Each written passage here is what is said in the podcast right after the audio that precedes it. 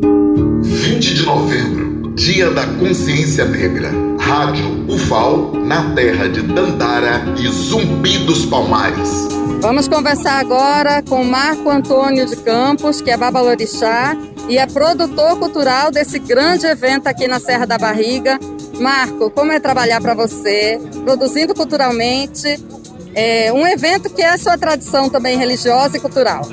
Não, eu acho que já é o terceiro ano que a Secretaria de Estado da Cultura me contrata é bastante simbólico, primeiro para o povo de Axé entender que é possível que os seus representantes estejam de frente ou à frente de produções grandes como essa do 20 de novembro.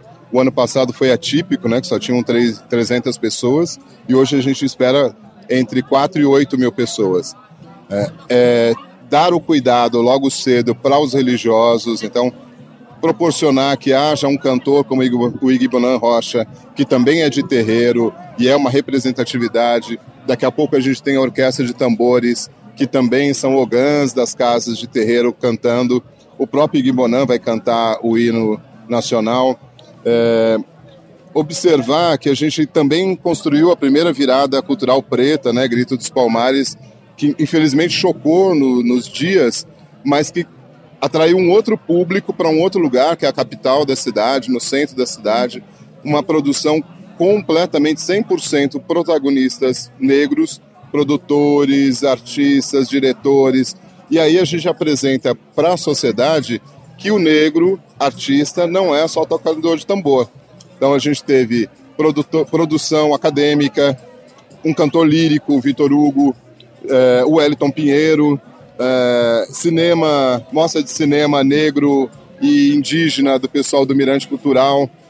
É, e apoio de pessoas de fora, por exemplo, Elisa Lucinda, né, que é uma grande poetisa e atriz e produtora, quando a gente procurou, imediatamente ela abraçou o projeto e já sugeriu uma continuidade, sugeriu que a gente conseguisse fazer ele também online, já que ela não poderia vir e a gente nessa primeira edição não tem recurso financeiro, mas nós tivemos estrutura. Então, nesse sentido, a gente entende a aproximação do poder público. É óbvio que a gente tem um projeto ideal, mas o projeto possível ele foi extremamente bem realizado. E a outra coisa interessante é que a própria movimento cultural negro também se, se apossou daquele lugar não tinha cachê, mas eu preciso estar nesse lugar. Né? Então as pessoas começaram a entender que precisavam estar ali, e em vez da gente ter um artista com um cachê de 5 mil reais, nós conseguimos 5 mil reais e distribuímos em 500 reais para 10. É pouco?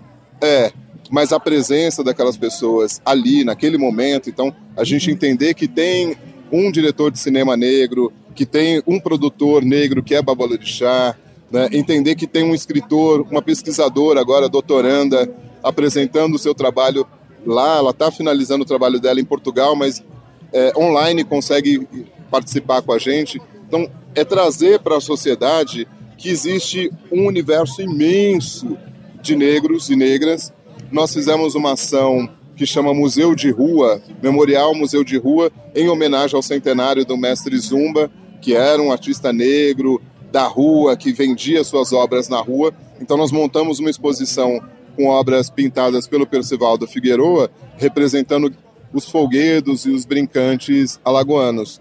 E aí nesse espaço a gente tinha um mestre de folguedo jovem dançando e cantando com os adolescentes e os jovens das escolas. Aquilo que a gente imaginava que fica apagado porque eles olham e acham que aquilo é coisa de velho, economicamente não é interessante, mas o próprio Elvis, o mestre que estava ali, é formado e está fazendo mestrado em saúde da população idosa.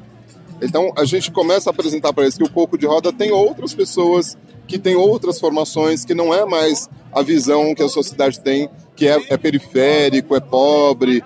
Não, as pessoas estão podendo, obviamente que na, nas últimas gestões é que a gente teve acesso à formação. É inegável a força e o, e o legado que o PT deixou na sua gestão enquanto presidência. Então a gente começa a colher o resultado da, das cotas, da presença dessas pessoas e se adaptando, se, se qualificando melhor.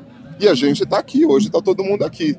Né? Então é um prazer, é um prazer estar falando com você, uma repórter negra que esteve na televisão representando a gente durante tanto tempo, né? e ver que hoje aqui na praça, aqui no, no Memorial, na Serra, nós temos uma população, a presença mais de 70% de negros empoderados, senhores, não empoderados porque é moda, mas senhores da sua tradição, da capoeira, é, com seus dorsos, trazendo os seus adereços, os seus cabelos e mostrando que os corpos negros são diferentes. É, então é uma festa, é uma grande alegria que nós consigamos manter isso para sempre com o axé dessa terra.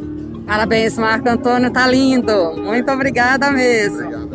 Lenilda Luna, da Serra da Barriga, para a Rádio FAO.